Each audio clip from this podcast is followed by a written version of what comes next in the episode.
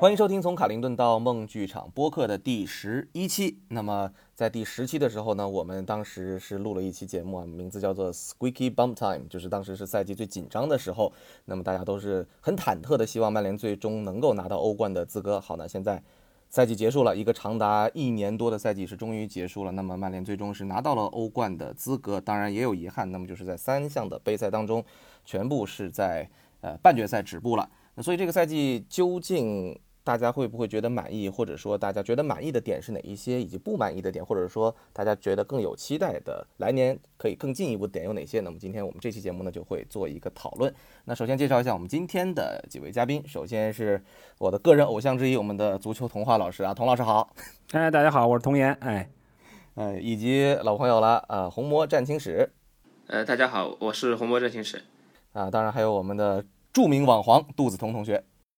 大家好，我是杜子彤。呃，今天这个，哎，这这次的嘉宾的搭档应该是首次以这种架构这个亮相啊。当然，我们也是迎来了一个我觉得可以最没有框框架架、没有这个条条框框的一期。那我们今天可以呃肆意的去聊自己的一些想法。首先，我们切入主题，就是从刚刚结束的这个欧联开始吧。那呃，其实。我记得是大家在呃很多人在曼联拿到欧冠的资格之后呢，去表态说啊欧联欧联这个赛事呢的没有太大所谓啊，能拿冠军最好，但拿不到冠军呢也没有所谓，但锻炼队伍。呃，好了，我们欧联真的在半决赛出问题了，那么输给了，真有点邪乎，我觉得真是有点邪乎，输给了塞维利亚。呃。那么这场比赛之后呢，就引发了非常非常多的讨论。呃，有的我们暂且暂且统一称之为讨论，有的是我觉得可以客观的去进行一下分析。那有的就确实是有一些过分。呃，问一下童老师吧，就是在欧联结束之后的这几天里来说的话，那么你去回想，呃，主要是半决赛这场比赛了。那么你觉得从中得到的启发或者说想聊的有哪些？哼 这个今年这个赛季，我唯一一场没看直播的比赛就是这场半决赛。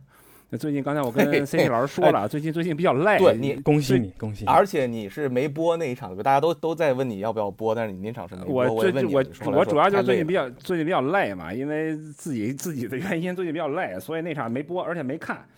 但是啊，我那场比赛我睡觉的时候，因为我手机有那个曼联那个官方 A P P，我是手机在不断的震啊，我迷迷瞪瞪看零比一，迷迷瞪瞪看了一下一比一，迷迷瞪瞪看一比二啊，我也没当发生什么，我就睡了。其实说实话啊。输给塞维利亚，我也并不觉得有多意外。咱说实话啊，我并不觉得有多意外。大家都知道塞维利亚杯是吧？你你输给塞维利亚，这有什么很很意外的吗？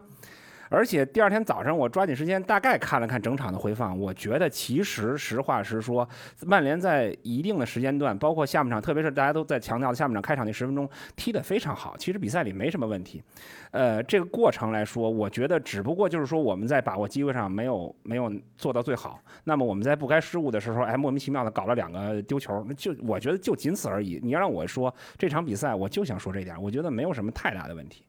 嗯，我从我的感官上来看的话，因为其实所有的比赛这个赛季我应该是一场没有缺啊。那呃有不说远了，就说呃在英超赛季结束之后，那么一段小休息之后，那么打的这三场欧联的比赛，其实从比赛内容上来看，打塞维利亚这场应该是我个人觉得是发挥最好的，对，也是场上对就是创造机会最多的，然后呢进攻方面发挥的最好的。但是往往就是这样。那其实足球比赛有的时候也很简单，如果你不抓住。自己去浪费机会的话，那么就要受到惩罚。就是我那天看我，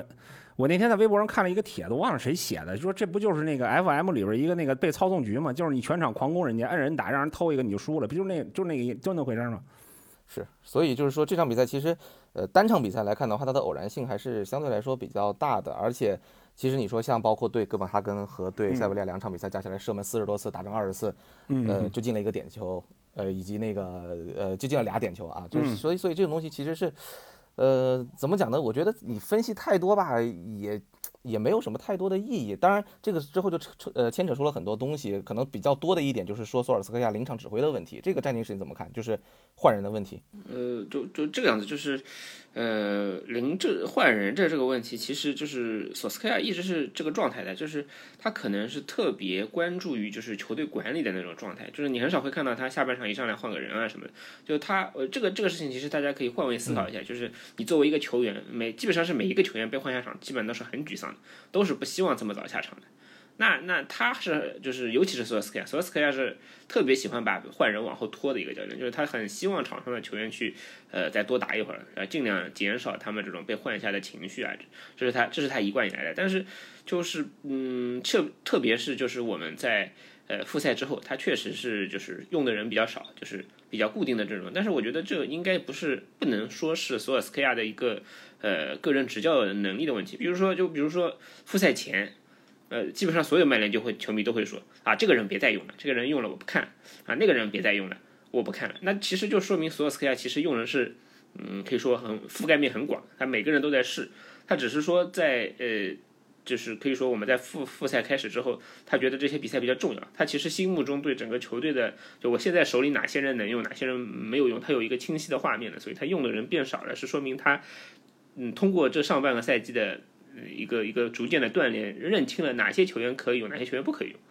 所以会看上去人用的比较少。那以塞尔维利亚这场比赛来说的话，其实就是我们回头看这场比赛啊，就是其实球队场面挺好的，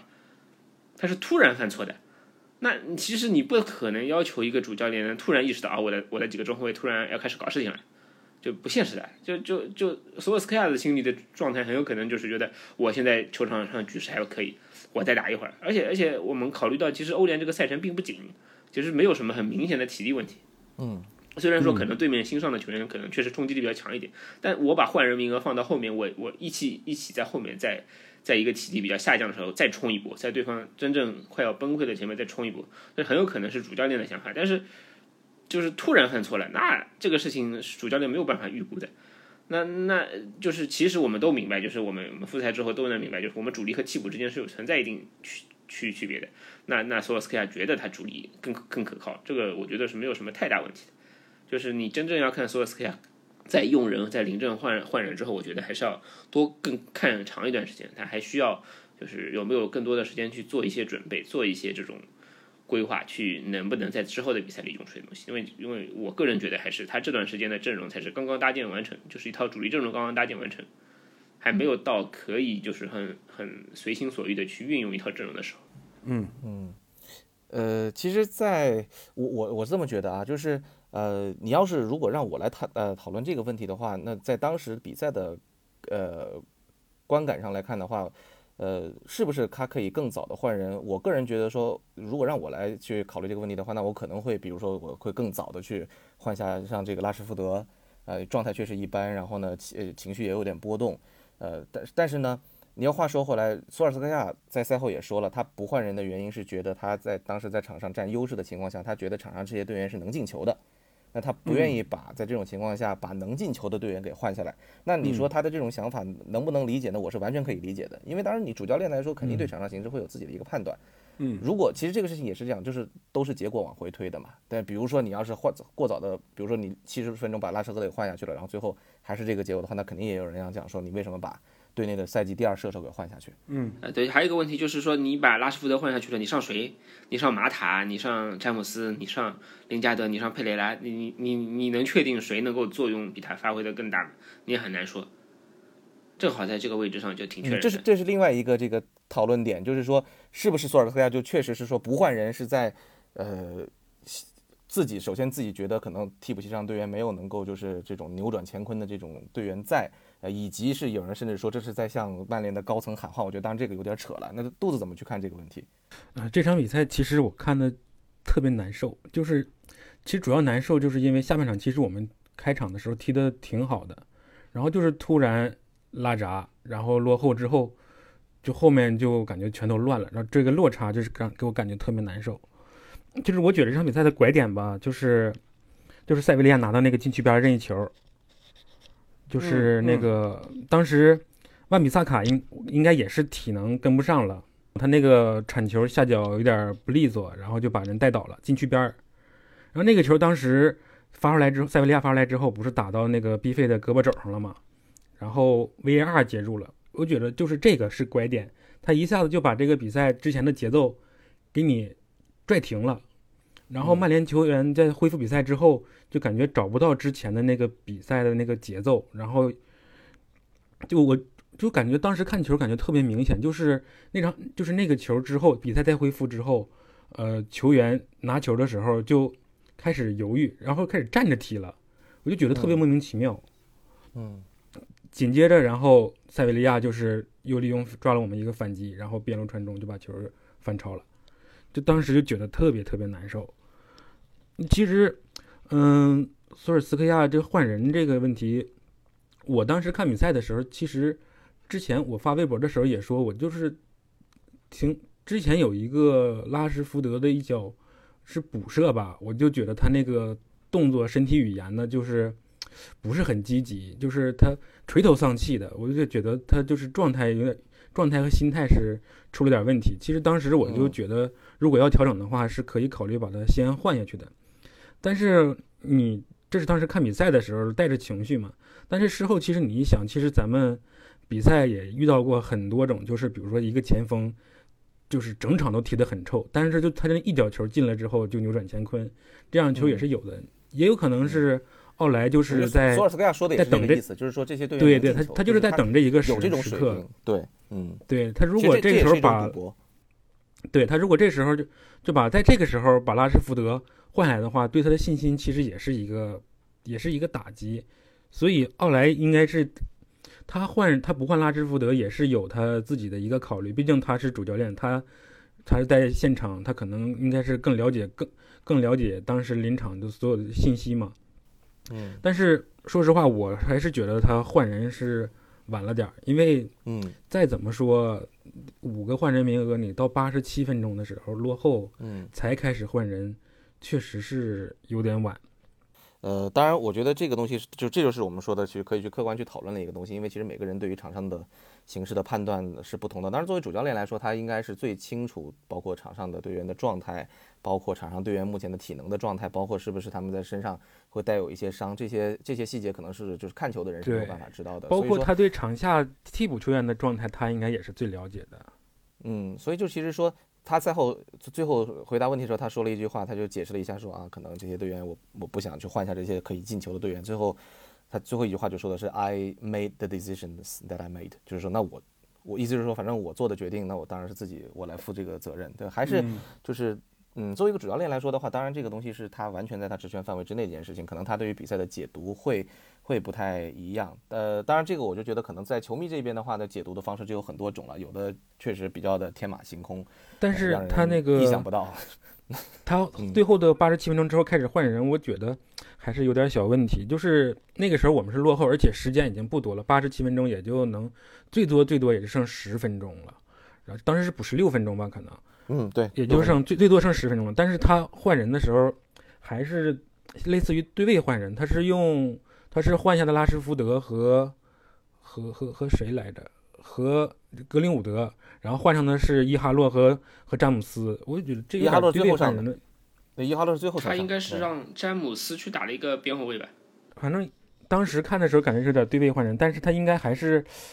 还是对阵型应该是有调整的。童老师怎么去看这个问题？就是这场比赛，呃，当然索尔斯克在这个执教的现场临场指挥方面有没有这个商榷可商榷之处？我相信这个肯定是有的。但是，呃，你对于这个问题，我觉得我个人的觉得是完全被过于的放大化。我就是我先我先我先插入一个题外话，其实说实话，就是说你我我今天录这期节目之前，我稍微查了一下，就是曼联在欧战历史上打西班牙球队，咱就先别说别的，就是没有就是只我跟你说，现在我看过曼联面对我的西班牙球队，我查查战绩，只有打谁是战绩占优的啊？一个是打塞尔塔维戈一胜一平，历史战绩一胜一平；一个是打皇家社皇家社会一胜一平，其他包括嗯打瓦伦西亚、比利亚雷亚尔、塞维利亚、巴塞罗那、马巴塞呃皇家马德里，你的战绩最好最好是像巴伦西亚那样的两胜六平两负，其他你都是占劣势的。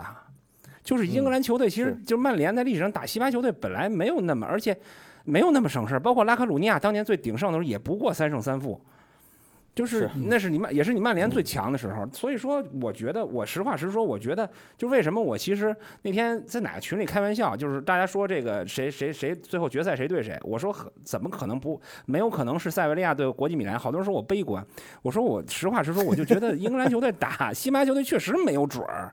但是你，而且你嗯从那天场面上来看，这曼联这比赛踢的其实较之以往打，包括那年穆里尼奥带打塞尔塔维戈，你这场面打得都比那年好啊，有什么问题吗？哎，是呃，我我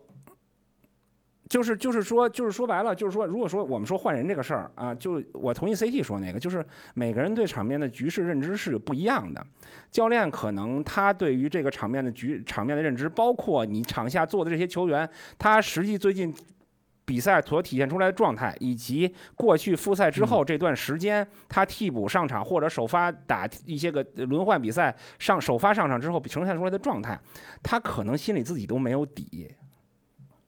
嗯，对，所以是就说白了，他认为我在场上这十一个人，即便拉什福德出现那样的状况，也可能依然是相对来说更好用的。嗯，这个我觉得这个是完全我们外人知道不了的。其实我们大家评，大家就对这些对他这些决定最后的评论，其实都是基于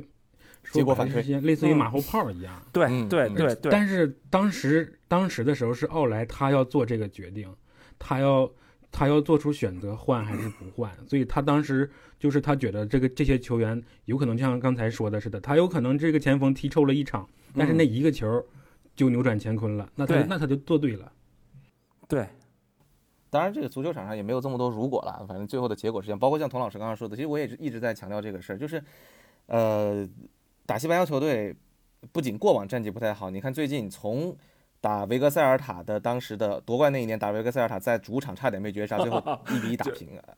那场就那场球是平，那场球是平球哈，那场球是平局。从那场比赛算起，算到塞维利亚这场输给塞维利亚这场，曼联已经连续九场对西班牙球队没胜过，没赢过。嗯所以就是说，确实这个东西有一个 bug 存在。那嗯其实，在场面上来说的话，打成这样，我觉得是一个，呃，因为其实说实话，以之前打哥本哈根和打林茨，因为这等于是两套阵容啊，这呃嗯替补阵容一套和主力阵容一套，打出来的这个场面来看的话呢，我其实之前赛前我就挺犯嘀咕的，对塞维利亚这个比赛，因为我当然也看了塞维利亚打狼队那场比赛，嗯基本上把狼队就是压得死死的。所以说我赛前就会就会觉得说，可能这场比赛真不像打，就我觉得可能有点盲目乐观了，就觉得说哇，曼联啊，这个这个拿欧联像是手手拿把攥的事儿，这我觉得这个确实确实是对各自己的实力还是，呃，估计的稍微有点过高啊、那当然，你在这个嗯比赛的过程当中呢，你可以其实赛前就是曼联打塞维利亚，尤其童老师刚才也说了，就是我们打西班牙球队从来都不占优势的。其实，所如果说就是赛前，如果我这如果这场比赛我没看，光看比分，其实二比一的话，其实我觉得输了很正常，因为我们就是也像刚才说的，打西班牙球队从来都不占优势，甚至是吃亏的那一方。但就是我刚才也说了，就是我难受的这个点就是，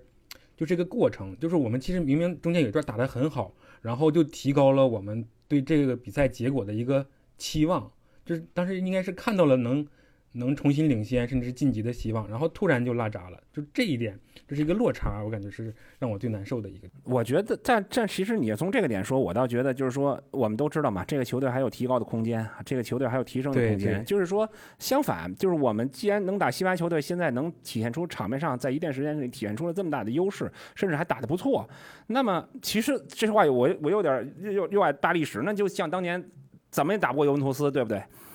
那最后你你通过打尤文图斯这个过程提升自己，你怎么也过不了欧战，就是多特蒙德、摩纳哥，你怎么也过不了欧战淘汰赛那一关，对不对？其实我觉得还是这，如果我们按这个逻辑来想，那球队提升空间是什么？不就是说我们现在场面上可能一度时间有了，那下一步我们可以做什么？那可以能做到继续更大的时间掌控比赛，同时杀死比赛。呃，怎么讲呢？就是可能还是，呃，可能有一些过于浮躁。当然，整个现在的就这个这个足球圈也都是这样，就是一个一个这个结果论，或者说是一个这个快餐式的这么一个一个呃一个大环境。那其实很少有人真的去有有有耐心去等待，或者说呃在等待的过程当中遭遇到一些这个进展比较缓慢，或者说遭遇一些困难的时候，那呃。很少，或者说相当比较少一部分人，这个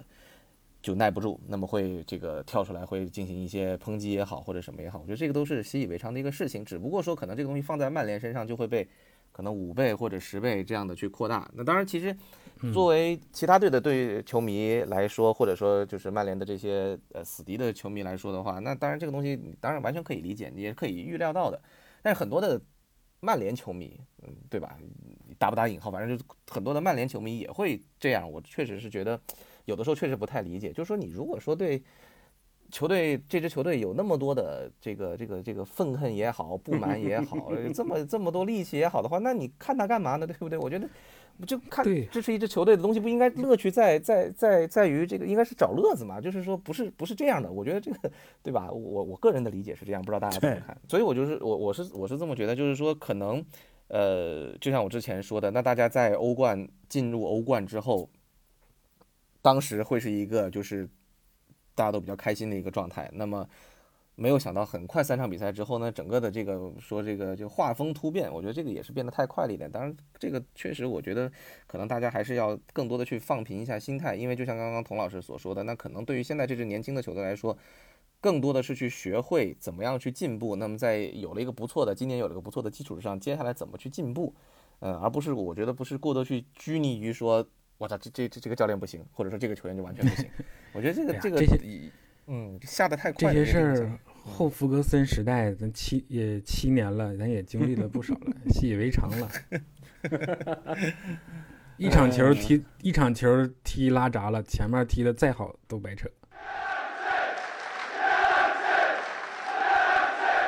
所以其实这个事儿呢，就回到之前，因为上周呃上周嘛，就之前我给那个跟费迪南德在在虎扑做了一个访谈，其实当时我也啊就问他说，我有跟他聊到说，我说，呃，现在已经进了欧冠了，那么你觉得？但是很多人觉得说，包括呃奥里自己也会觉得说，那么尽快的去取得一一座奖杯是这支球队接下来的一个目标，对这支球队非常重要。但是我也问里奥说，那你觉得？呃，赢下欧罗巴联赛是不是非常重要的一件事情？当然，里奥是当时说了一句话，就是说，他首先就反问，他就问问说说，如果拿不到欧罗巴联赛的冠军，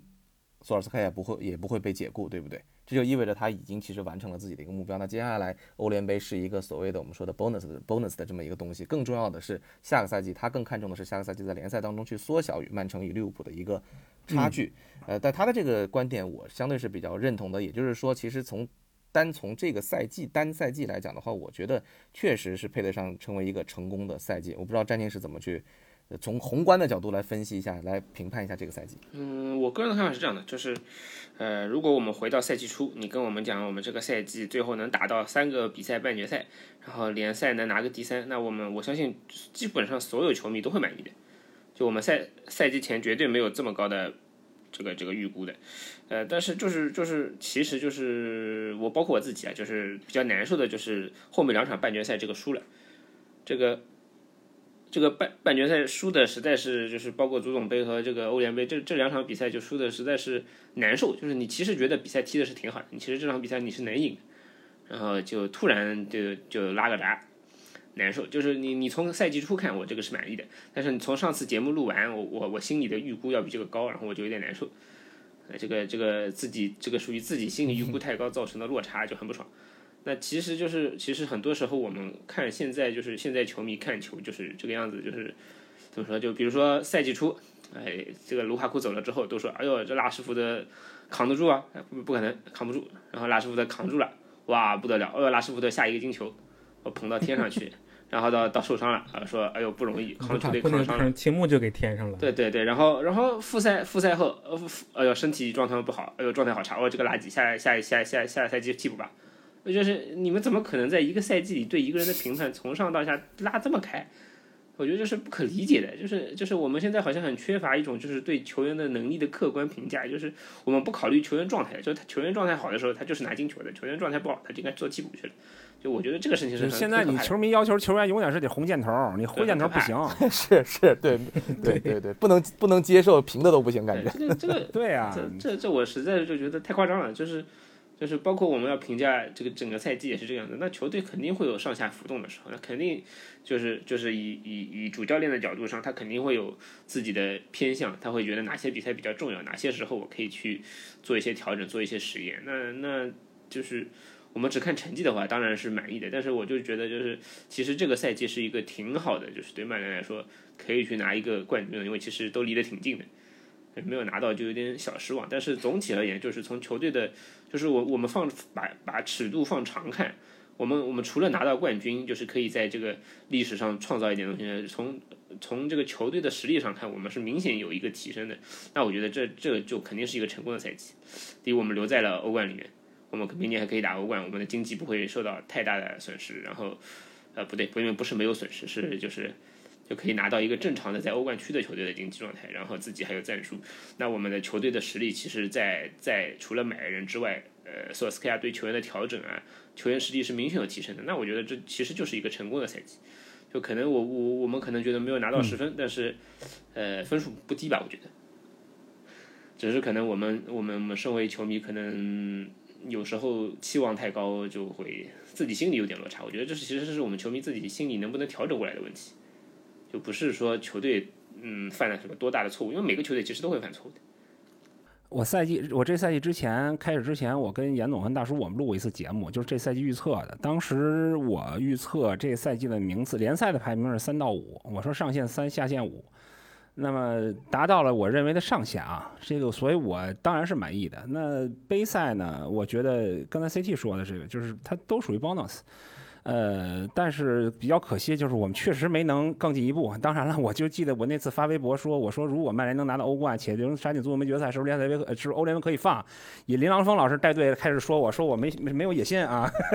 说我说我说所奥莱需要更多的冠军，我我后来我就不说话了，我就承认错，我就不说话了。但是其实如果如果你所以说大面上成绩，我认为没有问题。但是如果你说让我说对于这赛季不满意的地方，我可以说两点。第一，从联赛上来讲，我觉得最大的问题是和第一名的差距过大，这个就过大了。那么第二个，第二个不太满意的地方就是这个球队在一就是一段时间和一段时间里的一个状态起伏太大，就有一段怒好，有一段怒不好，有一段又怒好，然后回来又不好，就是这个年轻球队嘛，还是起伏过大了。它不是一两场比赛之间，是一段和一段时间的。当然，这里边有你可以说有伤病的原因，有这个疫情导致停摆，然后复赛回来的休充分休息之后原因。但我觉得依然，我认为这个球队的这个状态起伏啊，作为年轻球队来说还是有点大。嗯，就是你还是不能像，就说白了，就是我们当我们认，就是我们乐比较乐观的时候，不知道什么时候突然给你来来拿冷水泼你一下子。但是当我们很悲观的时候，也不代表说。你就不行。你比如说，其实最重要、最最明显的一点就是，正好我我跟严总去年年底去曼彻斯特的时候，我们俩去那天看的是那个欧联最后一场，然后中间是埃弗对埃弗顿，然后最后是打那个科尔切斯特嘛。其实我们去之前，曼联刚刚在联赛里赢了热刺，赢了曼城啊，气势如虹。我操！我当时就想着，我觉得我家老特拉福德我要见证三连胜了。哎，你打埃弗顿又打了那么长比赛，就是你知道吗？这个就落差是非常，这个是没有落差那是胡说八道，那肯定是有落差的。嗯，所以我觉得如果那场是那个四千场，对，是就是清宫四千场嘛，然后就是对嘛，就是这个就是就是这个呃德佩亚一失误嘛，当然格林伍德，当然格林伍德最后扳平的嘛，我又打西看台，在我们那看台前嘛，那还是很爽的。但是就是说，呃，还是这个，就是当你对球队的预期可能稍微要抬高一点的时候，啊，他会让他会踹你一下子。但是当你对这预期往下调调低一点时，哎，他要给你很强的希望。这这是好事儿，但是就是说，至少它会让你还有预期，不是说操我一搂到底没预期，有段不一搂到底没预期，但是就是说起伏过大，有的时候确实还有还是会影响球迷的观感，这个我客观也承认。嗯，那这就我觉得我对于这赛季，我觉得等整体上我我给八点五是没有八点五分，我觉得十分至八点五分没有问题。会不会又被说没有野心啊？这个没拿冠军八点五。不是我我我觉得就像刚才那个战情史说的似的，我们需要在一个常态下来看这个队，我们不能说我天天跟那个七年前那个二十冠比，这不现实。已经过了七年了，阵容完全不一样。我们现在经历的环境、事情与面对的这些人，比如而且周周边的赛场环境等等都完全不一样。时代不同，对 对对，确实是。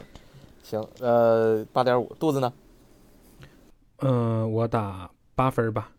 首先，我就是当时说要总结，就是总结一下这个赛季的，就是打分的时候，我就想，我跟战情史的思路是一样的。我是先想我赛季初的时候是对我们的球队是一个什么样的期望。当时我觉得我其实期望真的不是很高，因为当时就是稍微还有点悲观。我觉得我们能进前四就行。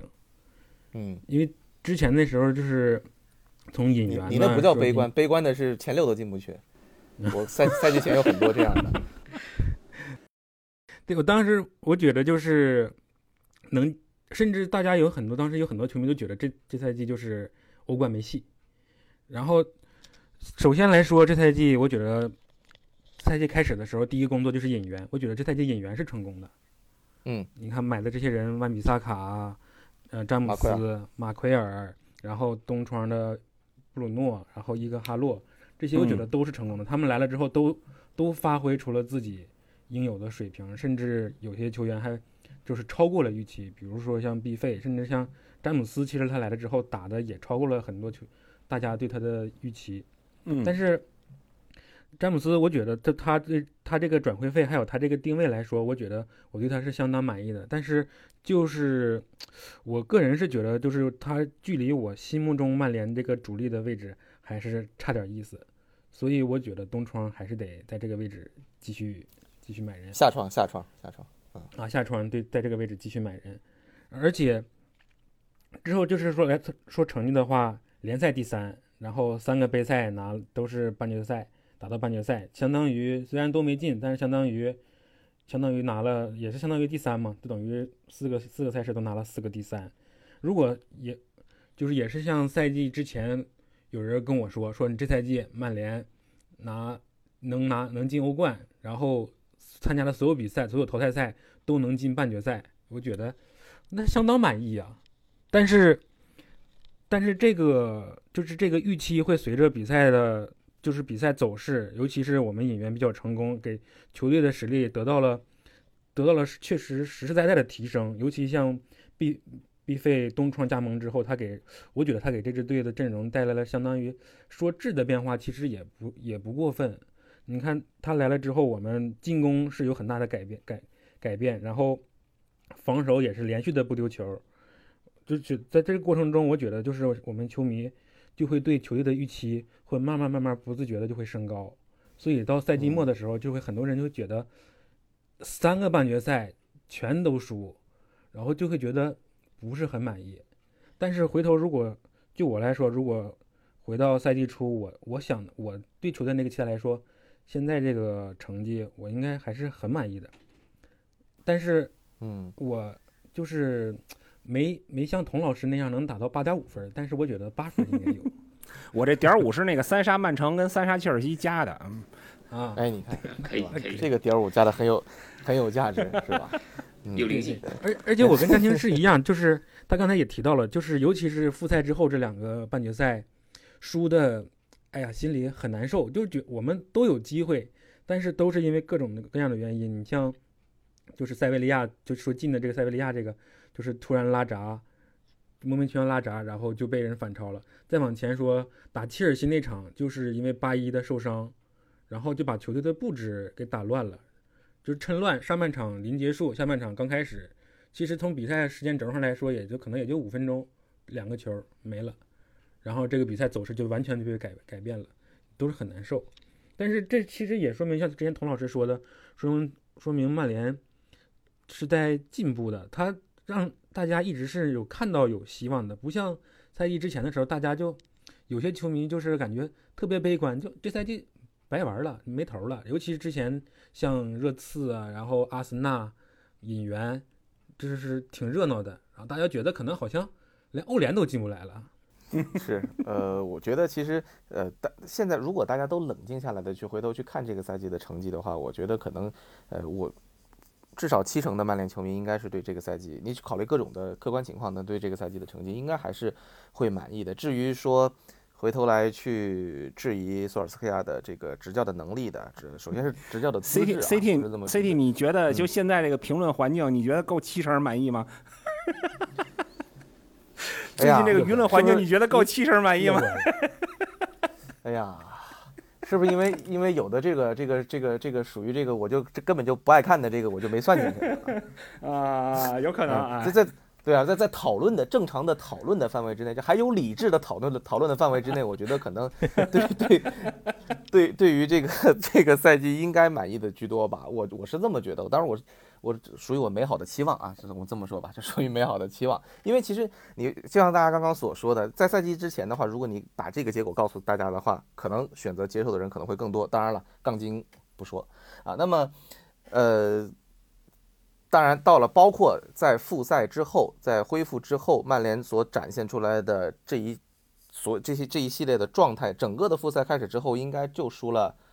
几场，两场球，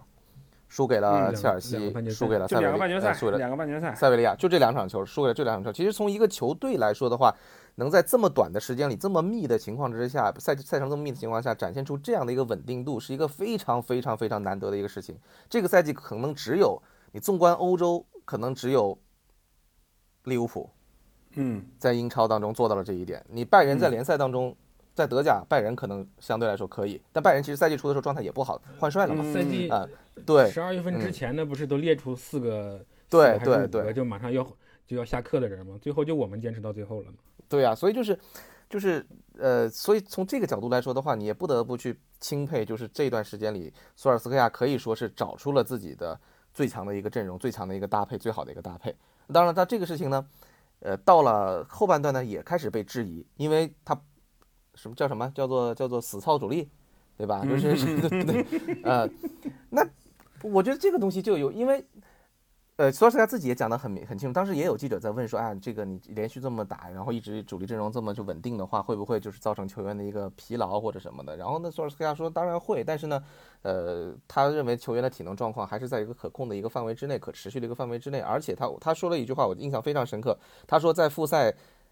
开始的之前，他看了一下英超的积分榜，再看了一下接下来的对阵，那么他说他们教练组开会之后商量说，We'll go for it。就是我们要全力的去争取，全力的去争取欧冠的名额，全力的争取任何一个冠军。所以说，你可以完全可以看得出他在复赛之后一直用这一套阵容的一个就是初始的原因，就是说他想去争取这样的一个成绩。如果说确实，如果你不是在每一场比赛当中都拿出最强的阵容的话，以最后一轮才拿到欧冠资格的这个这个情情况来看的话，我觉得确实没那么保险。也就是说，他其实也是在做一个这样的一个一个一个赌博。那当然，牺牲的就是。这些板凳球员的上场的时间，或者说那那那就等于牺牲了他们的状态，因为你看三个月不踢球回来之后，基本上像像佩雷拉这种的，回来加起来可能有人算过，加起来可能才上场了六七十分钟，就是整个的复赛阶段，就是说所所以说你看佩雷拉在赛赛季开始的上半赛季都是一个基本上是主力球员，所以就是、嗯这种情况能感觉出来。对，就是你可以，你就是当然就牺牲了一部分球员的一个一个利益也好，或者是一个状态也好，但是这个就是一个在他们，我相信教练组是非常非常的清楚，就是如果这个赛季的成绩如果进不了欧冠的话，球队会面临怎样的一个压力，教练组会面临怎样怎样的一个压力，俱乐部会面临面临怎样的一个压力？我觉得这是一个也是一个取舍的问题。那还有另外就是。呃，我跟这个当时跟狐狸叔也也一直在聊这个问题。就狐狸叔有一个观点，我是比较认可的，就是说，那索尔斯克亚在这个赛季，呃，完第一个完整的赛季的过程当中，那他把这些队员组在一起，那么找到了一个在呃布鲁诺来了以后，找到了一个成功的叫 Plan A，A 就我们的最主要的打法。那么在 Plan A 还在日臻完善，没有完全的完全的形成，因为你包括博格巴和布鲁诺是在复赛之后才开始一起配合的，博博博格巴是之后才复出的，包括拉什福德，如果不是疫情的话，拉什福德这个赛季也就没了。那所以说，就是在这个短短短短的时间内，他会去去去调整，调整到一个相对比较好的一个状态，但是还是需要去完善这套阵容的一个打法的时候，那他可能不够有出色的足够的 Plan B，就说可能他没有就是呃穆里尼奥时代阿什利杨。这个左路四十五度角吊中费莱尼去后门柱顶，这样这样这这么的一个绝这个绝杀之招，看似看似简单粗暴，但是很有效的这种招数，他没有。呃，那么但是狐狸叔的意见呢，也是说他觉得就是说在完成这个完整的练好这个 Plan A 之前呢，如果他没有花更多的时间再去想这个 Plan B 是可以理解的，我觉得确实也是可以理解的。那嗯，一支球队要在进步的这个这个呃持续进步的条件上来说的话呢，首先你可能是要找到自己最好的十一人或者说十四人的这样的一个阵容。那么所以说，我觉得在这一点上，目前来看的话，索尔斯克亚也也基本上来说的话，把基础的框架在这个赛季已经打好了。那么接下来就是看，呃，这一点当然费迪南德当时跟我这个我们的访谈节目也提到了，就是说他非常好奇的想看到这个夏天曼联俱乐部层面在引援上会做些什么，这是第一。第二个是能否这些这个年轻的球队在下个赛季展现出比这个赛季更好的。持续性，这就是刚刚童老师提到的，就是起伏不要那么大，啊，稳定在相对一个比较稳定的一个一个水平之上。这样的话，在赛季结束的时候再去看差曼城、差利物浦是多少，有怎样的一个差距？因为大家都觉得今年这个跟利物浦的这个差距确实是太大了。那呃，再一个就是，呃，像年轻的球员，像拉什福德、像马夏尔，都创造了个人最佳的这个赛季的进球数，包括当然青木也是。那么这三个球员已经展现出了他们的能达到的一个水准。那么接下来如何每个赛季都能维持在这个水准上，这跟球队一样，也是谈谈到了一个持续发挥稳定性的一个问题。那么当然，他们需要更多的一个帮手，那不能说只靠三个人去扛起球队。当然，加上布鲁诺，不能只靠四个人去扛起一个球队的进攻。那么这是他提到的一些问题，我觉得这个都是可能我们在这个赛季之后去展望下个赛季的时候，大家会比较去好奇的一个问题。你要聊转会了是吗？哎，对，你看我过度的多聊转会了。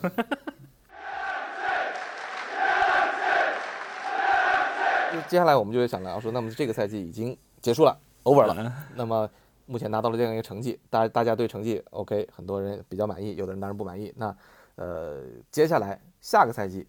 如果要我们完成我们所说的持续进步，嗯，各位觉得，首先转会窗最重要的是什么位置是什么？或者说你觉得有哪一些球员你是觉得要必须要拿下的？童老师。哎呀，别说球员必须拿下了吧，天天上树，咱就不说必须拿下的球员了嘛。那大家都都都念叨桑，就念叨一那个仨月桑乔了，好吗？他说他拿下指的是买买拿，下。你说拿下是拿掉的，还是还是还是买？对，我以为是从阵容里拿掉把它卖了呢。那不行，那那那那，就说期望吧，大家咱就说位置啊，就你要是说我说位置，说位置，那肯定你可以提几个人，还是右边路嘛。这桑乔大家都知道桑乔啊，都说桑乔，但是我觉得以桑乔为代表的右边路，你都具备一定突击型选突击性能力的选手，能帮我们在右路打开，把我们的右边能进攻能撑起来的一个选稳定撑起来的一个选手啊，或者说我们能出就是让他能作为一个右路首发，能给青木一个往中路去。往中路去挪一挪啊，让青木能更好的施展他的射术的这个位方射术能力的这个啊，提供这样这这样位置改变的选手，那么我觉得肯定右边路是让我消是肯定是第一嘛，这肯定是第一嘛。但是而且但是我我就是第第第二选择，我有两个选择，大家咱讨论啊。我这第一是就所谓的马蒂奇的长长期的替代者。呃，马蒂奇长期的替代者，我觉得曼联真的需要这么一个。目前看起来，可能小麦克和弗雷德都做不到马蒂奇能体验到的作用，他俩加一块儿合适，但他俩单一可能都实现不了这个作用。那么，我们能不能在中路买一个中前卫，买一个？马蒂奇可能的长期的替代者，但这是这是一种选择。还有一个选择，我最近突然有的，我倒不认为中后卫需要补，我突然觉得左边左边后卫需要考虑买进一个人，一个能补卢克，能这在卢克肖受伤之后，既在防守端做贡献，又能完成他所谓左路对于进攻端战术的这种这种衬托也好，或者说这种这种这种托战术小托盘嘛，皮老师讲话叫战术小托盘嘛，就这样作用的一个人。就是能和卢克肖呃在两进攻防两端都起同样作用这样一个替换性选手，因为想感觉现在布兰登威廉姆斯确实在进攻端做不到这一点，那么这是我认为第二第二步需要补的。那你如果说第三步再再有一个补，如果我但是我当然觉得，我觉得曼联这赛季下下窗两个人就算很理想的结果了啊，我我是这么认为的。那如果你硬说要让我选第三个，我会选择我可能会选择要一个中锋。嗯，我并不认为，但实话是，为什么我不说中后卫？我的原因是因为我觉得林德洛夫可能被大家很多人诟病，但其实林德洛夫在有些时候的表现是没有，大部分表现也没什么问题。而且换句话说，你接你觉得你放眼现在欧洲足坛，你觉得提一个名字拿到曼联百分之百分之百好使，能和马奎尔组成一条比现在质量还高的防线的中后卫有谁？咱们可以发散性想，我认为没有。嗯，乌帕嘛，现在不是我没卡诺吗？你确定他来行吗？你你要把那个，你要把这个这个这个啊，你要接盘是吗？啊，没没没没没，所以所以你要我让我说，可能就是这三个，就是我说了三三个三个三个一二三三个选项四个位置啊。就我但是我觉得曼，我还是那句话，我认为比较理智的认为，我觉得曼联这个夏天能够成功的拿下两个呃两个球员，且这两个球员下赛季发挥能和这赛季的引援质水平一样的，那就非常满意了。那么要补的可能就是边路跟中前卫或者左后卫。嗯，呃，詹宁是怎么觉得？你觉得这个优先级？当然，我可能大家都会觉得右右右路这个位置是 是最最优先的。你怎么觉得？嗯，我是这样觉得，就是首先，其实我们要考虑的一个问题就是这个赛季我们有多少钱可以花。嗯，就是反正布鲁诺的钱已经花大的问题就是，对对，一个是布鲁诺的钱已经其实已经把下个赛季的一一部分预算花出去，另一个部分的问题是，就是说我们现在。呃，疫情这个样子，那基本上就是，呃，我估计至少这个新赛季的上半赛季，球迷不太能进吧。嗯估计啊，这个说不准，他们胆子大一点。他不说十一嘛？英超好最开始说的，嗯，是打打大嘛，嗯就我觉得他们干得出来就是这个，对对对，曼联而言，就这个曼联其实是个比赛收入很高的球队，因为球场大嘛。那我们平时赚的多，那花的也多，就是就是其实是就是呃就是怎么说，去不掉的成本还是有蛮大一块的。就我很怀疑曼联这个下窗能掏出多少钱来，就可能觉得我估计没有像现在说的这么乐观啊，就什么一亿就掏掏出来，什么八千万掏出来的，呃，我持持怀疑态度啊。这个这个另一个原因，从就是球场内的角度来说，我们要做的事情，我觉得最重要的其实是什么？其实就是怎么把怎么把六幺八伺候好了。就是这其实是一个，就是就是我我看了一些比赛，看下来，就是这段时间比赛看下来，我觉得其实就是呃，布鲁诺是个很有趣的球员，就是你看上去他好像是个前腰，但其实他他不是个前腰，就是他跑动范围实在太大了。就他其实我们可以把曼联那个一个阵型想象想象成一个四三三，就博格巴和布鲁诺两个人，呃，是两个怎么说？算两他算他两个 B to B 吧。就是我们其实需要的是搭配一个后腰，然后搭配两个 B to B 去，呃，让他们两个可以轮流的到前腰位上去做做它的功能，因为两个类型其实是不同的，作用也是不同的。那我相信这个战术应该是可以懂，但是就是我们回头再来想这个搭配的后腰，就是就是之前童老师说这个马基的替马马蒂奇的替代者，然后我想了一下，就是你如果单纯的从这个这个一个球员的角度上，这个球员的要求太高了，对吧？你想想他要做什么事情，那两个人防守不行，你要有一个防守好的。那你在英超踢对抗要好吧？然后这两个人，体格这两个人其实就是我们后场缺一个能转身能持球的人，这个人转身持球还得好。那你要靠他是靠他来梳理，他梳理还不能太差。那其实就是我想了一下，现在世界足坛没有这个水平，要么李杰，是有钱也没有用，没有这个人啊，你你得用你得用修改器改一个出来，不不现实。所以这这个这个想法想了之后，我想了一下，想了不现实。那你打四二三幺其实也是同一个问题，你博格巴放在这里，他后腰能完成多少事情其实一样的。你打四三三，弗鲁诺还能回来帮一点，就这个位置太难了。那所以说，为什么说桑乔真的是一个非常严重的这个这个需严就是非常需求的一个球员？就就是这个问题，就是桑乔可以完成一部分内容，就他现在在多特蒙德就已经在做的事情，就是他经常可以回到后场。去帮助后场传接，因为我们曼联的中后场太高大了，就是他在这个连接中后场传接的方面转身有问题。那上乔其实其实就是干这个活，经常干这个活的。他经常回到中后场帮大家拿拿球，调整一下，大家转个身，大家大家快速的传导一下，他他就把任务完成了。那这个这个任务现在的曼联就是这个任务做不出来，要么博格巴一个人拿着球扛着对面两个人然后硬过。要么就是布鲁诺回来，那前腰位置上又没人了，那这其实是很尴尬的事情。那如果桑乔可以做到这一点的话，其实这是可以可以就可以在这个地方帮我们以后后腰后腰问题解压是一个问题。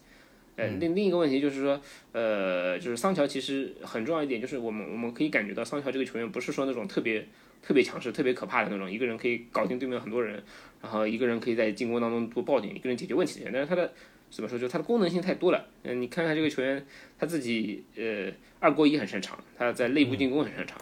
然后他小技术可以，一个人在右路，你你让他带着外比萨卡打应该也可以，因为他可能技术啊，就是尤其是他踢球比较聪明啊，这方面应该都还行。你你给一点简单的套路带带外比萨卡也可以，然后他飘到中路来，然后和和布鲁诺和博格巴去做配合，这些都可以完成。那就是他的他可能能力没有特别强，但是他的功能性特别多，特别符合曼联现在需要的各个方面。就可以把右路撑起来，也可以把后场的传接球搞定，可以然后可以挤到中路去参加小配合，这些事情都可以搞定。所以这个这个事情就很尴尬，就是人家多特蒙德现在偷偷续约了，我觉得这件事情是最尴尬的事情，就是为什么会搞成这个样子？就是他偷偷续约了，之前一点消息都没有，这是怎么做到的？他偷偷续约这个，其实说实话我我很费解，怀疑。我觉得这个事情太太不可思议了。就是就是你你可以想象，就是你买球员都说曼联和他们已经和和桑乔的个人那个条款已经谈好了，那难道你经纪人就不告诉我你那边还有几年合同的吗？就你突然谈着谈着谈到某一天啊，我我不跟你谈了，因为我们又续约了一年啊，那那曼联不觉得自己被坑了吗？这什么乱七八糟的？就是所以就这一点来说，我就觉得他续约好像不太可能。我觉得，哎，在但是实话实说，我上次跟严总我们俩聊这个事儿，我觉得啊，我觉得其实曼联肯定知。我说，如果是有续约这件事，我相信曼联一定知道，他不会曼联不知道的。就是不不存在，就是曼联蒙在鼓里这么一说。对对对，只不过就好像感觉就是说，曼联首先曼联从来没对因为出于转会这个规则的这个嗯限制，曼联从来没对官方没对这个所谓要买桑乔这件事儿只发发过任何声，也不能发声。对那么违规了，那现在所有事儿都是多特蒙德说，那我相信真的有续约这种事儿，曼联一定知道。对那就是我不这个事情存在不知道这个事儿，我我觉得。就之前之前就是英格兰这边的媒体就是说他的合同怎么样怎么样，就突然突然多出来这个事情，就是怎么说就是就是突然立场变得很古怪。就是就是突然之间，你你不知道这个球员接下来转会，就他自己的心态是什么，他到底要不要转会这件事情，都是很复杂的事情最多是英国的媒体和记者不知道，呃，媒媒体和球迷不知道。但是我觉得这个像我们其实咱录节目之前跟 CT 聊天的时候，就算这篇媒体知道，他也不能站出来说，说我告诉你们啊，桑乔已经续约了，你那你是不是跟曼联 这跟曼联站在一起的？对对，就他就是他们那那那这个要做的就是不管什么情况都帮曼联发散呃这吹风，说曼联要压价，要压价，压价，就是即便他们什么都知道，他们也得帮曼联压价。嗯。对，是，是，所以就是，呃，桑乔这件事情上，更多的现在是一个，我觉得像是一个信息战，一个这个媒体之间的拉锯战，呃，像两边儿之前我我相信这个事情，那像前两天有一一个曼联曼联这边的一个记者是是石头叔吧还是谁？Simon Stone 是他说的吧？他就是前一阵不是曼联给这些记者发了一个公告嘛，就是通通稿，然后他自己就在推特上又发了一条说，就大概意思就是这个不是我想发的，但就是官方的意思，我就把它发了。我今天看见了一个消息，我忘了是谁说的，好像是拉克赫尔斯的大姐大爷说的，说曼联现在对桑乔经纪人很不满意，原因是因为这个好像说在这个过程中，他们觉得桑乔的经纪人在替多特蒙德谋利，反正有这么个说新闻，但这就是反正反正有这么个说法。嗯，反正现在确实就是各路消息满天走，而且就是而且都是花边儿，嗯，对，反正我相信桑乔这个是，不管买不买得到，都都能拖到最后一天，慢慢拖吧。就就剩下的问题就是十月份 对，慢慢拖吧。这个这个事情真的就是你你你需要的程度高，然后对方的对这个球员的评价也高，你就很难就是得出一个很快的结果。那就能拖，我们钱也缺，那只能拖。那其他位置其实就像之前童老师说的，就是就是我们中后卫啊，就是呃怎么说呢？就你要找到一个比林德洛夫强的球员很容易，但是你要找到一个你买得到，然后比林德洛夫强，还能和马库克尔搭起来的，那就不不那么容易了。就你很有可能你这个怎么说，就是你这个这个这个下窗可能不能做到很合适的一个球员来。来来来替补进来，但是你又不能不太不太能不买中后卫，就是因为你你想想我们中后卫替补上面，呃，即使是就是比较怎么说比较理想化的把那些我们觉得可能会要卖掉的全卖掉，剩下的是什么拜利、琼斯、图安泽贝、门萨，啊，这个这个医务室四大神，这这这踢到一半又伤了，这要怎么办？就是你你这一个赛季马奎尔和林德洛夫硬扛下来了，那下个赛季这这这当中哪一个伤了？那剩下四个人能不能顶一个位置？这这场场换中后位，这顶不住的，挺吓人的。就是我觉得还是要买一个，就是至少能够保持健康的球员，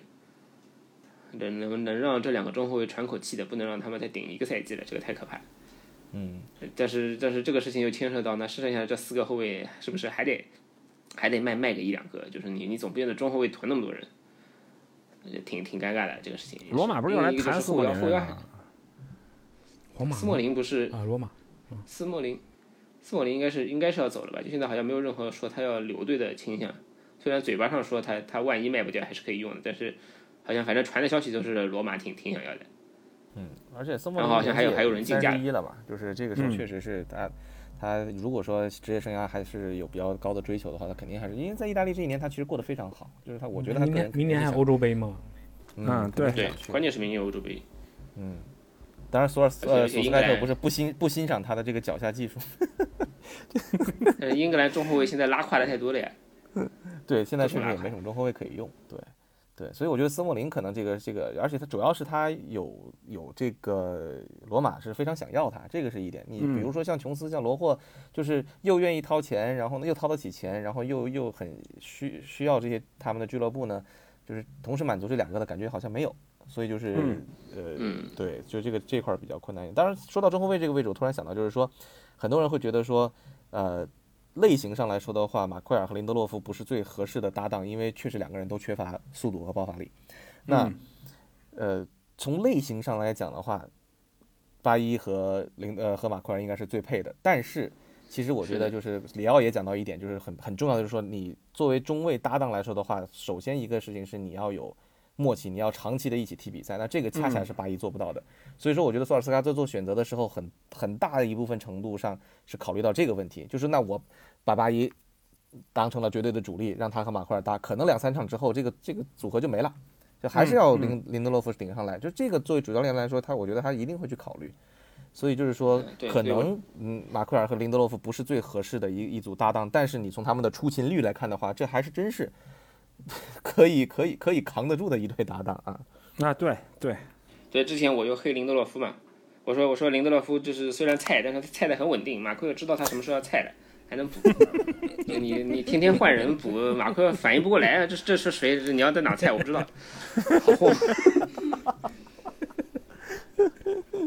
嗯，是这样，是这样。但是不，你包括里奥也说说他觉得可能后防线上就缺的就是速度。那当然，这个速度谁来提供？他为什么非常看好门吉呢？因为他因为门吉有速度，当然门吉还太年轻。哎对呀那图安泽贝速度也不慢，但是图安泽贝的问题也是跟巴巴一是一样的，你得先站在球场上再说。那所以就是说呃这一块可能索尔斯还真的挺头疼的，因为他的中卫的手里的中卫的数量很多，但是呢，数量够，呃，质量可能得对，可能得开一半儿，就是说这个能稳定出场的，这这就是你可能有拿下一个中后卫，对，七个中后卫，可能你实际上就只能是同时能用的大概在三点五个左右，啊对，所以就是对对这个这个人数是不够的，所以说这一块儿的话，可能也是而且中卫需要而且你说三场上的跟床上的一样多。嗯而且而且你说三点五个，这三点五个搞不好还有一点五个在找状态，就刚恢复，然后找找状态什么的，上来能不能踢踢成什么样不知道，对很吓人的。你你你对成绩没要求，你只要是个人就能上去，你对成绩有要求啊对对对，天天天天天看那种刚伤愈的球员上去踢，吓一吓死。而且曼联这个环境也也不能那么就我我前我大概在弗格森还在的时候说，就是曼曼联这个队中中后卫有毒。就你想象一下，里奥和维蒂奇年纪大了之后，就他们两个开始轮流伤，然后那个时候还有维斯维斯布朗啊，嗯，那个时候就已经开始了。就我感觉我们我们的我们的医务室里总有一个中后卫，就不断的，永远有人，永远有中后卫，我就没见过我们中后卫全勤过，就就是永远看上去就福格森那个时候就五个中卫嘛，就就维蒂奇、里奥，然后什么什么埃文斯、琼斯、斯莫林，到了到了那个时候零九年左右的时候，就是埃文斯可以轮跟他们来轮换了，就是说里奥和维蒂奇有的时候可以呃休息休息，哎歇一歇。嗯，对对。所以那那个时候觉得一个球队配五个中后卫，但是能上的就三个，就保持这个状态，就很尴尬。就到现在这个毛病就一直传下来，而且中后卫越来越多了，不懂这个这个是什么什么情况，看不懂。而而且这个的问题就是说，下个赛季下个赛季那个赛程大家看一下，就是那个密到，当然因为很多嗯杯赛都是单淘、单轮淘汰了，就是说，嗯嗯，嗯这个呃，嗯所以说，但是密还是很密，哪怕你就算一轮，它还是很密，所以就是说这个情况下，可能你真的开赛真的是比往年晚一个月，然后后面还有一个足，还有个欧洲杯。他还要早点完，对，对呀、你像现在欧冠，欧冠这赛季欧冠没打完呢，现在欧冠已经开始打了。昨天晚上是欧冠第一轮资格赛第一轮都开始打了。嗯，但是就是，呃，所以就是确实就是提呃，索尔斯克亚在塞维利亚的发布会之后也提到了，就是说，那那他专门提到了，就是他没有说我一定要买哪个增强哪个位置，他说的是我需要在这个 squad depth，就是我们的阵容厚度方面再做进一步的加强。嗯，这个很多人会解读为对于现有的球员的这个实力的一个一个一个不满意。当然，我觉得更多的是考虑到下个赛季的这种赛程也好，或者说就是下个赛下个赛季面临的这种压力也好，确实是非常大的。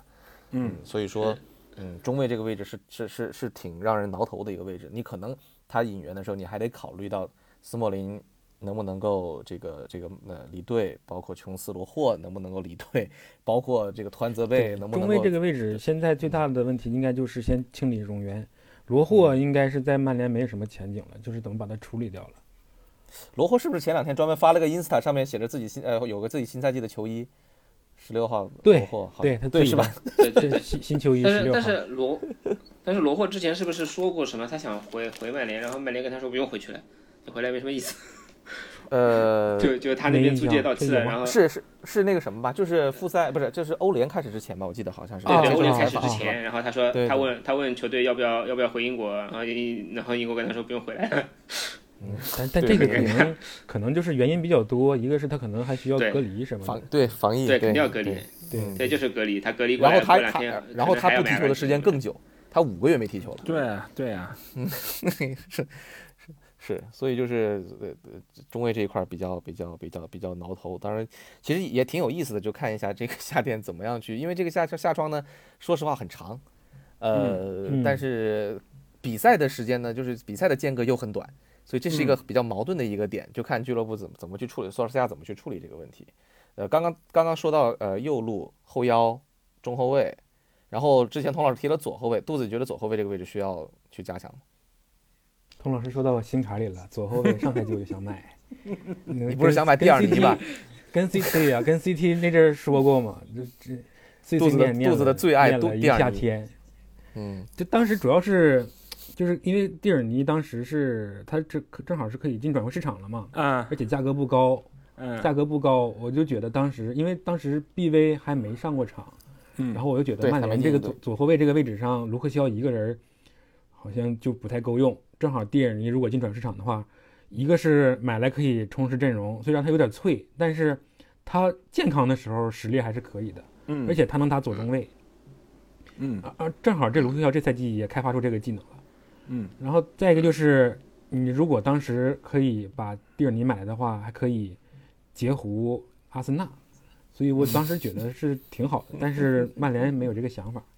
然后，但是这这赛季，其实有的时候看 BV 踢球，有的时候，呃，还是会想念蒂尔尼。一个想念阿森纳球员，就想念蒂尔尼这样的一个这么这么一个人儿，就是如果在队里给卢克肖顶一下，因为卢克肖这赛季他这个位置对曼联整个阵容、整个进攻进攻来说还是挺重要的。他尤其伤了之后，就能就特别能体现出来。然后左后卫，但是我感觉左后卫可能曼联不会买人了，有可能就但是可能有可能就是不会就是重点去对这个位置进行引援。就是然后再说次序没那么高，没那么靠前。对对对靠后边的。我我是一直觉得可以买一个可以打左后卫的别的位置的球员，就比如像罗霍啊嗯这种，就你可以打个左后卫，但你平时位置不在左后卫上。那那罗罗霍拿过来其实其实后来这不是有罗霍了吗？对呀，就是我就想说，罗霍不是罗霍现在那个状态真的能用吗？但其实罗霍的这个就是战术，就是这个人的特点啊，其实还挺适合的，因为他又能打三中卫，又能打啊左后卫，对虽然左后卫打对得不怎么地，对，嗯，对吧？但 但是但是人家好歹也是世界杯亚军的左后卫，是吧？打四后卫里的左后卫，就是其实嗯，其实就是，而且就是缺缺左脚，嗯，其实我挺喜欢罗霍这个球员的，但就是，哎呀，就是如果真有机会，然后在左后卫打一打，没准儿看看没，也许还有机会。然后再说，这说转会肯定得说到桑乔啊，这我是希望桑乔能来的，因为我从小看曼联的时候，我就觉得，我看着桑乔踢球长大的，我我是从小就觉得曼联作为英格兰这种豪门，他本土英格兰本土最好的球员来曼联是应理所应当的，更何况他曼联桑乔这个位置，他这个特点还挺适合现在的曼联的，所以我就是转会费多少这个问题吧，咱球迷决定不了。但是如果说多特蒙德就是要要那个一点二亿的话，最我比较能接受的方法是就是七八千万，然后加上浮加上一些浮动，然后这样能达到他那个人家不接受他，们的要求，其实也可以。咱们现在不是多特不谈吗？这个按这么谈，他我觉得他就是嘴硬，可能不谈吧，他说一坨。我我好奇他们收不收球员？我们我们可以给个什么琼斯什么的，有没有琼斯要的？对琼琼斯前场林加德、佩莱拉都给他一定了。呃，对，而且说到转会费，就是如果就现金没有怎么办？就现在这个经济环境来说，如果就是曼联就因为这个多特蒙德要价这个问题，就即使放弃桑乔，我觉得我也能接受，因为这个价格确实就现在这个环境来说有点离谱了，其实有点有点离谱了，而且有点高。但是就是即使不买桑乔，我觉得他在这个这个位置，别人也应该买，因为这个位置我觉得是曼联就是这应该说这个赛这个下窗吧最应该补强的一个位置。对对，布鲁克斯大家都这么觉得，嗯，对，然后剩下的其嗯、再再一个位置，我跟童老师的意见也是一样，就也是后腰的位置，就是马蒂奇三十二了，他这个位置他岁数大了之后，肯定他就就会慢慢身体下滑，然后踢的就会越来越少。现在也应该找一个，就是能填补、能把他换下来的一个，而且我希望是买个技战力的这种，就嗯像之前那个贝林汉姆啊那种，嗯。我觉得曼联现在对成绩有要求，没有时间，没有没有没有位置来给他容错啊。你得就 N 是 N 希 D 望 D 这种是吧？啊，对，恩迪迪啊，什么扎卡里亚、苏马雷，嗯。我然后就希望能欧在后腰的位置，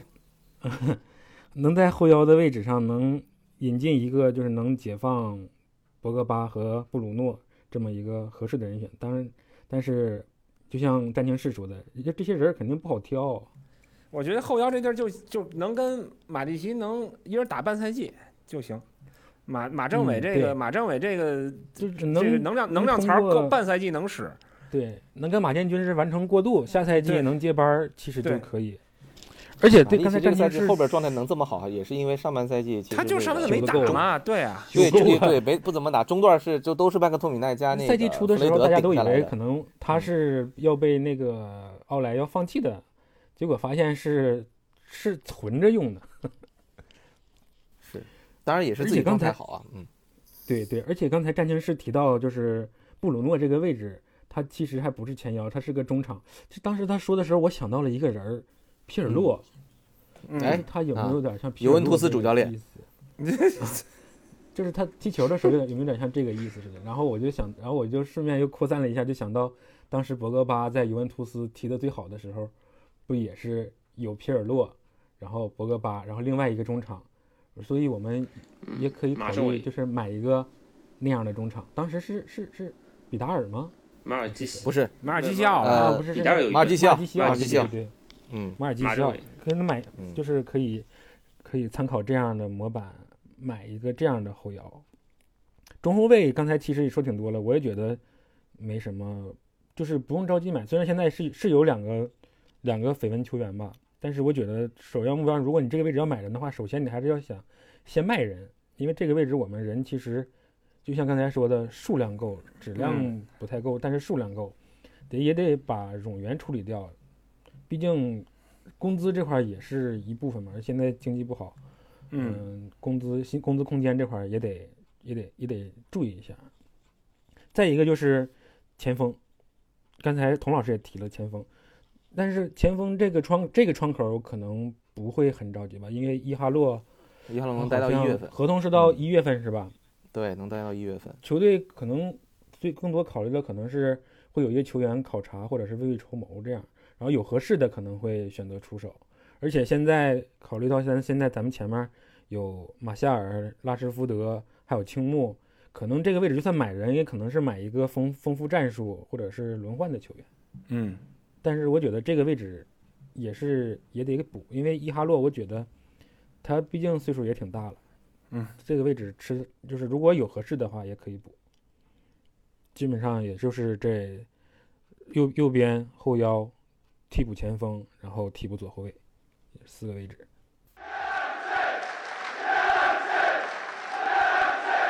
呃，其实这个这个转会窗、夏窗或者我们叫秋窗啊，因为开到十月份，就是确实这个呃是大家从来都没有经历过的，包括所有的职业俱乐部都没有经历过。现在类似于现在这这样一种情况，呃，经济又非常的差，那很能掏出钱来的经，你看利物浦这个买蒂亚戈这件事儿。当然了，我们当然是以基于基基于媒体的报道啊，就是就是那当然他也有自己的道理，那那你凭什么还有半年我就能免费他免费签你哪哪还？有半年了？他要十月份买的话，他们就剩俩，就使俩月嘛，三千万。哎，是就俩月，对对对，啊 就俩月，对对对但是他买我何必来他可以掏钱，他可以提前用。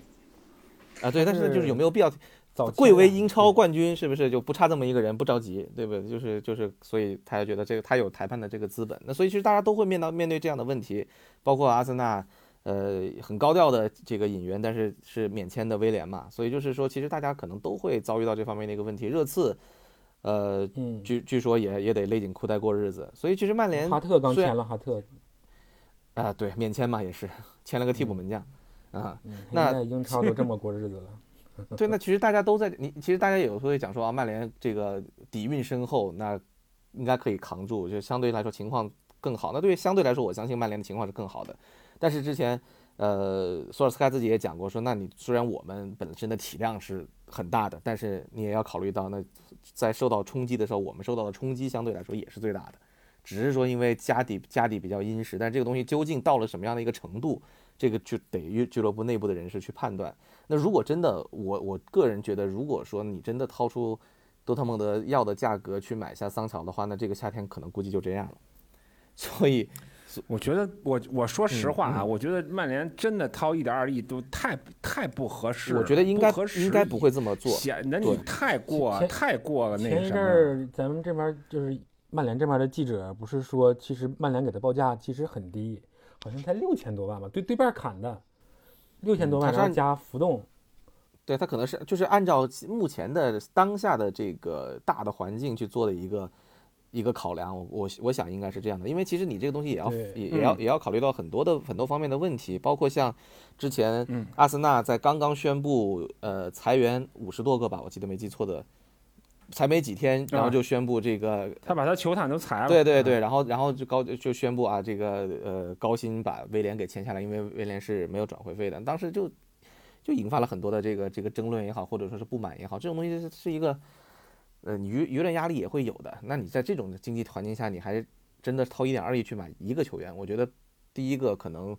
确实不太合时宜，就像童老师说的。那第二个可能给自己造成了太多的一个经济的压力，那你可能可能真的。如果买下桑乔，就像刚才说的，那你不卖人的话，基本上可能就没有第二个人了，没有第二个引援了。嗯，对，嗯，所以这个就是，嗯，所以我说，我觉得就是俩嘛，我我比较，我觉得这赛我我的认知就是两两个人，嗯，这赛季这个下窗也就是两个人，含桑乔嘛，重要引援，重要引援两个人，韩韩韩韩 两个人，就是重要演员两个人，一个是桑乔这个位置，一个是后腰嘛，重要演员嗯。但是我觉得嗯。好像小修小补，像个左后卫啊、替补前锋啊也可以。哎，布鲁克斯，我觉得布鲁克斯真的可以考虑。布鲁克斯可以，不行就上那个保级降级队看一看吧。曼城都已经出手了是吧？然后，然然后那个谁，他们那个那个那个就是洛利物浦之前不要那个没没买下来那诺维奇那个左后卫啊，叫什么？呃，刘刘易斯，啊，对呃，，对啊，你可以考虑嘛，包括他那阿隆斯左右边后卫，我觉得都可以考虑嘛，这都不错。啊嗯，那阵儿开玩笑就我就开玩笑再列了一个，就是今年夏天买五个人儿买，然后补五个位置，全都是降级那三个队儿里的。那那这这要被骂成什么样子？这这就涉及到战情史今儿发微博写那东西了。嗯你要真买五个降级队的名额，你看这帮人掉不掉？你看有没有人跳出来？对对对，那那去年买那个买那詹姆斯个 DJ 的时候不就是吗？都从嗯英冠买人了，只能从英冠买人。啊，对啊，今年你再来五个，又是英冠的人了。搁五个搁英冠买五个这回。但是啊说实话，现在别的说，现在曼城都已经去了，嗯，曼城都去伯伯恩茅斯买了阿科了吗？对啊，哎曼城买曼城花四千一百万买阿科，有没有可能是因为他本土不够啊？有可能啊，我感觉他报感觉他每年都报不满。不，但是但是更重要的是，他确实是缺少中后卫。他可能他如果连埃里克加西亚都保不住的话，那确实他就没中后卫他。可能斯通斯也要出，然后他本土就更少了。嗯，对呀、对斯通斯现在基本上踢所。以你所以曼城我估计还是要吃进中后卫的，什么库里巴利也好，或者什么也好。嗯，库里巴利八千万拿，反正他三亿花呗。他这他这个热钱儿进了进了转入市场，可能转入市场还能活一活，咱们没准还能对对对对对对对对，继续在 FFP 的脸上啪啪几个大耳光。对。欧足联刚看完你欧足联，我不得砸点响吗？而且又被欧足联庆庆祝一下，是，撒钱撒币。所以说确实，你你相比于曼联的话，我觉得可能确实像切尔西啊、像曼城啊这些俱乐部，可能受这个影响还小点儿。因为他们这切尔西是真的，切尔西是真疯了，我跟你巴黎啊这些的，确实啊，切尔西他要是他他哎呦，这大巴黎要拿个欧冠冠军，不得买疯了啊！是百百分之百，他都他都欧冠了，他还买什么呀？他嗯，他他到上限了，那他下下赛季奔四冠王去了，所以这意思吗？哎，不他们拿四冠王其实没什么难度的，他因为他只要欧冠拿下来十一个人就完事儿了。嗯，对，因为确实法甲的这个这个竞争力逐年来说的话，自从摩纳哥这个异军突起那一年之后，确实每一年的竞争力在逐年下滑。我觉得，呃，嗯现在不也一样 批评吗？前两天哦，里昂淘汰了淘汰了尤文尤文图斯吧对，反正就是进了半决赛之后，姆巴佩还嗯是不是还还就是发发推文，啊是就是嘲讽了一波嘛，就是有人说他们在德甲在法甲一枝独大，龙民联赛说他们 说法甲人了，对，但是但是确实里昂这个有有一定的这个运气的成分，我们是这么说啊，嗯，包括打打曼城的比赛，那个他那个穆萨登贝莱的那个进球，对吧？确实确实有一定的、啊，对，有一定的运气，包括当然前提是斯特林的那个 那个呃极 极极限操作，那对吧？那那个那个球欢乐起来了。所以就是，所以就是说，其实里昂这个还是有一个这个运气的成分在里面。但是，所以其实法甲来说的话，巴黎还是还是挺一枝独大的。所以其实这个转会窗，呃，我觉得可能更大的看点是在看看，包括像曼城也好像切尔西也好像巴黎也好，能不能先把这通这个水啊给搅起来。那就这个这个水哎搅起来了之后，可能就是大家可以。呃，活跃起来，那么这个这个钱就赚起来了嘛？那这个这个目前看，要对对对对是搅起来，还真得就看曼城、切尔西和大巴黎了。我感觉好像他们就他们现在钱多。是，所以你就是对指望曼联去再是真是一掷千金，我觉得个人觉得不太现实，尤其是在布鲁诺已经花了半个亿的情况之下。就是对他这算这个赛季，这算嗯这个财年的，就是那个报告，就是账里的吧。是，所以就是说，其实呃遇到的困难也挺大的。大家都都说，嗯，这个一九到二零赛季结束之后，那么呃，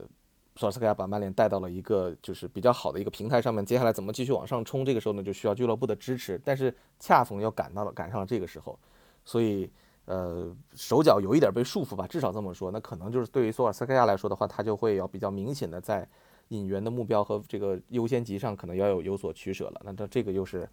考验考验他的一个一个一个一个地方了。那可能你很难说，比如说我可能要补四个位置，就像童老师说的，那可能最后我就只能选择两个。那这个就看他，对，嗯，刚才我忘了说，我其实准备了四个位置以外，还有一个第五个位置，哪儿？就是体育总监。又来了，哎 呀，对呀、这这个位置，永恒的话题。对这个这个位置，其实有体育总监和没有体育总监各有各的好处。但是我觉得，就曼联来说，这就后福格森时代这七年看下来，我觉得曼联是需要一个体育总监的，因为我觉过两年让索尔斯克，亚当去。我感但是我感觉曼联现在队里面，麦克费兰他那个位置完全不像一个单纯的助理教练，啊，是他其实不太管训练有有这种，感觉。他不太管训练。他嗯，他现在至少有点像那个领队，甚至就有点像体育总监的意思。因为你看他之前记者说过，他曼联很多队内的很多事务、开会啥的，开会什么的，是他都跟要跟奥莱去一起参加的。有一些事儿还是要嗯，他商量参与定夺。嗯所以我觉得他绝不像是一个单纯的就是助理教练的这个角色，甚至就像领队，或者这就他就是一个嗯，不挂名的体育总监，总监这么一个位置。呃，曼联把他请回来之前，他在澳大利亚干的就是体育总监嘛。帕斯光荣吧，是对，嗯，就是就是体育总监。你看，其实有的有的比赛，费兰有的都有的时候这赛季有几场，费兰都都不做教练席，人都不在。对对，嗯，对，而且而且其实。你听索肖在很多场合说训练啊，说什么任意球安排啊，说的都是什么那个那个那个叫什么卡里克啊之类的，基本上不提费兰在训练里麦干肯纳什么事对对麦肯纳，对对，啊费都是他俩兰不太管不太管训练，确实所。以我还是希望这个位置，其实这个位置不是说分不分散三德子或者是主教练权力权力的问题，但是其实主要是这个位置设了之后，其实是对曼联管理层是结构是一个很大的改变，就整个其实运作的运作的方式就会改变。但就是所以说曼联可能对这个位置对这个职位设置还是挺谨慎的，但是我还是希望，就是反正这七年看下来，我还是希望能设一个专职的体育总监来把一下。杜子进行了一个总结陈词啊，给我们这期节目，希望有一个体育总监。呃，当然确实就像我之前说的，这个这个转会窗有太多的不确定性，就是你不知道这个是什么时候到底会发生什么怎么样的一个事情，你也不知道哪一家俱乐部的购买力究竟怎么样，也不知道哪些俱乐部会不会在某一个球员的天价的这个要价上去一口咬死，直直到最后。所以这个东西不确定性实在是太多了，就是其实是挺有意思的一件事情。当然，你可能是建议大家以一个比较平稳的心态去关注这个我们的转会窗，对吧？我今天其实这几天看到很多的这个曼联球迷很着急，就是说，哎呀，大家其他俱乐部都都上树了，有的都下树了，我们这还还在还在底下根本就没上过，没上就没上呗。是吧？我个人觉得没不是你这一年一年跟曼联发生关系的树好几十棵，你一棵一棵砍呗，慢慢的。蚂 蚁是蚂蚁种树，那什么蚂蚁，支付宝蚂蚁种树，嗯，蚂蚁种树啊，嗯，植入啊，你这个是啊，那个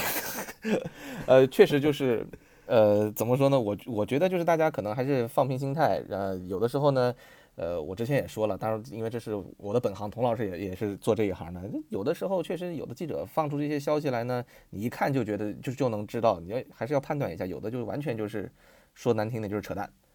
就是嗯，对吧？标题党，呃，就是没有必要去纠结说这个记者说四千万，那个记者说三千八百万，哎呀，为什么会差两两百万？这种东西你没有必要去考虑嘛，你太过太过纠结这种东西，嗯。而且英国的记者说他有他的立场，德国的记者说他有他的立场。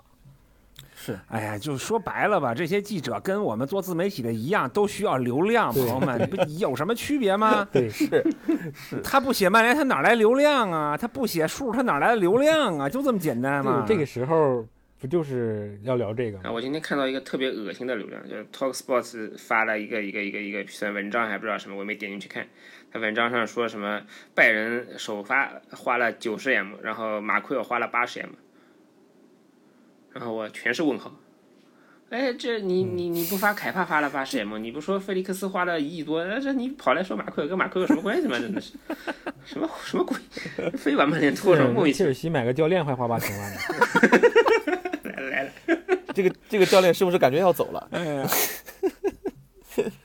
这八千万教练请不走，我觉得我跟你说，谁要啊？谁谁要再花八千万接教练过去？那切尔西要是。清理凯帕那真是割肉了，关键是谁能出得起那个钱呢？你得什么价能把他清理出去？但是你确实你，而且他上赛季的数据还是那样的，英超倒数第一。以切尔西以切尔西我们说远点，以切尔西目前的这个买人的节奏来说的话，感觉雄心万丈，你好像很难想象他下个赛季用卡巴列罗守门。你没，我跟你说，CT，我不同意。我跟你说，你看切尔西雄心万丈，他妈只补前场，那后场这后场这豆腐渣就不补。他雄心万丈什么呀？他除了给兰帕德压力，给不了别的。对啊，你他能给什么？他除了给其兰帕德更大的压力，他给不了别的。所以说，你 我觉得这不瞎掰嘛？这不就是主教练不能主导转会，到搞成这样的吗？反正这就是刚才说的体育总监的负面的。嗯，铁娘子啊，切尔西说买就买。嗯，所以说，呃，就回到刚刚的话题，大家理性看待，理性看待，不要这个，呃，因为转会窗口的各种传闻，这个就心跳加速或者这个心心率心心速过慢啊，这不值得。大家就秉着一个吃瓜群众的一个态度 度过这个度过这个转会窗，而且 比较好比较好的一件事情是，反正赛季很快就开始了。当然，我相信这个赛季很快开始了，可能让大家会更着急。哎呀，第一轮马上要开打了，为什么还没有引援？那可还有一个月时间，边买边看呢。是吧？反正其实这个说就是这么说啊，就是早年间没有转会窗的概念的时候，曼联经常秋冬季引援，有什么新鲜的吗？没什么新鲜的。是那约克什么时候来的？开季打四轮，嗯嗯，对不对？是那坎通纳什么时候来就？更别说了，对吧？嗯，是就没什么这个。我觉得这都这都这没有，我觉得真的就是每天纠结于。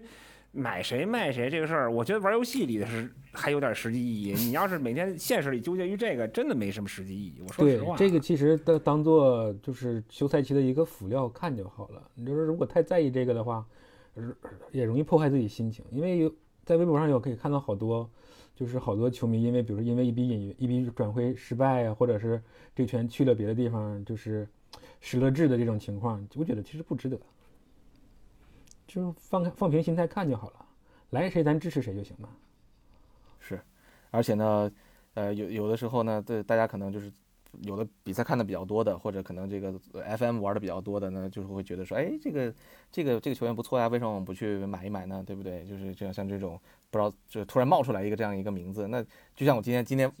嗯，今天微博里我说了嘛，就福格森当年是这么说的呀，说你可能有的时候经过一个草地，看到一头奶牛，也就是说啊，这奶牛好，比我奶比我奶牛好多了。但 是但是事实时候并不是这样的，对不对？其实就是，尤其是咱们联赛竞争对手一买买人，经常就有球迷会会问，就是咱们为什么不买这个人？咱为什么不买那个人？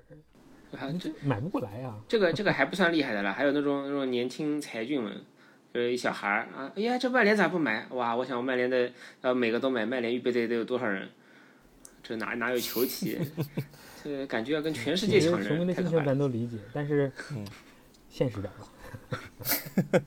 是对现，我觉得现实点，因为确实有很多客观情，这个这个夏天有很多客观客观情况在这摆着。而且这不是说，就是说我们简，况且刚才大家说的这个，就是曼联，恰恰曼联今年又到了一个有刚需、有有特特别需要目标的时候，但是遇到了这么一个时候，大家都现在就是就是僵持状态，但这个时候恰恰就是得僵持，是。不僵持，你曼联现在吐口，你在以后的转会商都会给自个儿造成很大的麻烦。像我们之前现在其实现在不是在摘之前前几年自己扣上的帽子吗？嗯，对，是是，就这个是这个夏天是最不适合探出脑袋来冲大头的时候，也就是，对对，这个夏窗你这个这个环境里一点二亿砸下去了之后，你想想你明年如果就是都正常了之后，你买人他得要你多钱？是，对，所以啊，吃吃瓜吧，我们大家好好吃瓜，安安静的吃瓜。今天也聊了快九十分钟了，这个呃差不多就到这儿了。如果啊这个接下来的下窗当中有大事儿发生，我再召集各位，我们再一块儿来聊一聊。到时候，呃，其实下个赛季开始已经很快了，可能我们现在八月对，没有一个月，马上就马上就八月下旬了。咱们咱们争取九月初的时候，咱们再呃这个中间再再再聚会，我们再聊一聊，看看当到时候会是怎么样的一个怎么样一个局面。OK，好的，那么。再次感谢三位今天一起来录制我们卡梦的第十一期的播客。那么也是希望啊，在接下来的转会这个转会窗口当中呢，整个俱乐部能够给我们一些呃一些积极的东西吧，让我们所有的曼联球迷都能开心开心啊！当然在此之前，大家保持理性。好的，那么我们今天的节目就是这样，那各位拜拜，拜拜，拜拜。